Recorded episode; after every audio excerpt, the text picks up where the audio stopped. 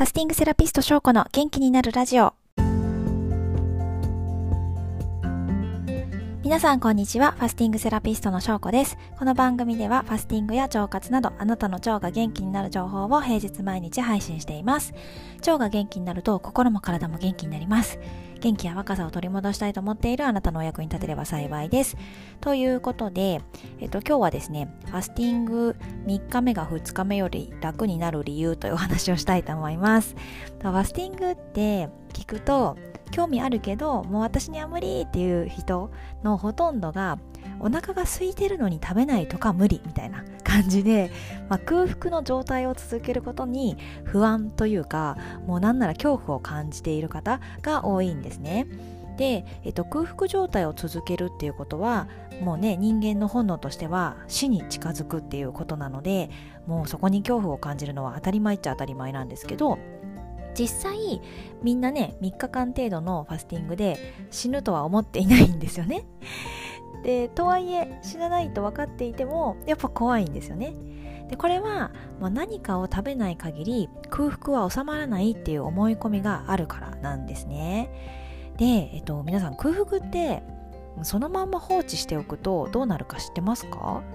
実は空腹は放置していれば収まってくるんです そうどんどんどんどん空腹がね増していくわけじゃなくて収まっていくんですよなんでかっていうと体はエネルギーが必要で空腹の信号を発信してるんですけどもう食べ物が入ってこないとなれば体は体に備えている脂肪を燃やしてエネルギーに変え出すのでそうなってくると空腹感っていうのは収まってくるんですね。でちゃんとあの実験などで証明されているんですけどあのねグレリンっていう食欲を増進させるホルモンがあるんですけどある研究で被験者のグレリンを20分ごとに測定したところまずですねグレリンの値が最も低くなったつまり空腹を感じないとされたのって朝食を食べる前の朝9時頃であの1日の中でね最も何も食べていない時間が長かったその時間が終わる時間だったんですね。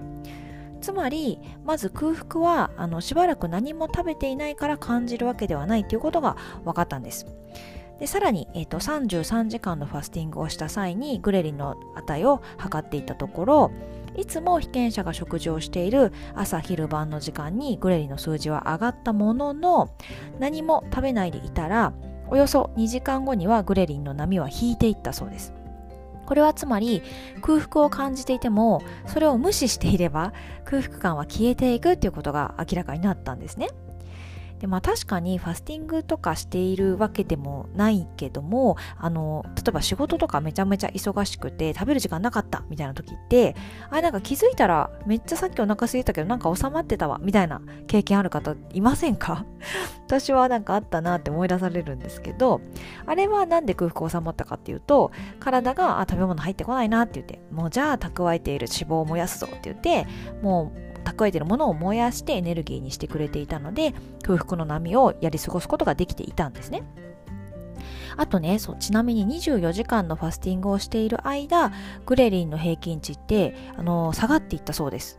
つまり、ファスティングをすることで空腹を感じづらくなっていくっていうことなんですね。で、ここがあの最初にあの挙げたテーマなんですけど実際3日間ファスティングを経験された人って2日目がピークに辛いけど3日目って2日目よりも楽になるっていう経験をされる方がほとんどなんですね。私もそうなんですけど。これは2日目よりも3日目の方がグレリンの値が下がって空腹を感じにくくなるので食べないことがさほど辛くなくなってくるということが起きるというわけで。はい。そんな感じなんですよなので、あのー、まあ、空腹はね放置していれば収まっていくしさらに空腹自体を感じにくくなってくるのでファスティングをすることでもう空腹感すらこう自分でコントロールができるようになるというかなんかこう空腹感を味方につけられるっていう感じなので、ま、リバウンドもしないし健康的な体を保つことができるっていう人が非常にたくさんいらっしゃいます。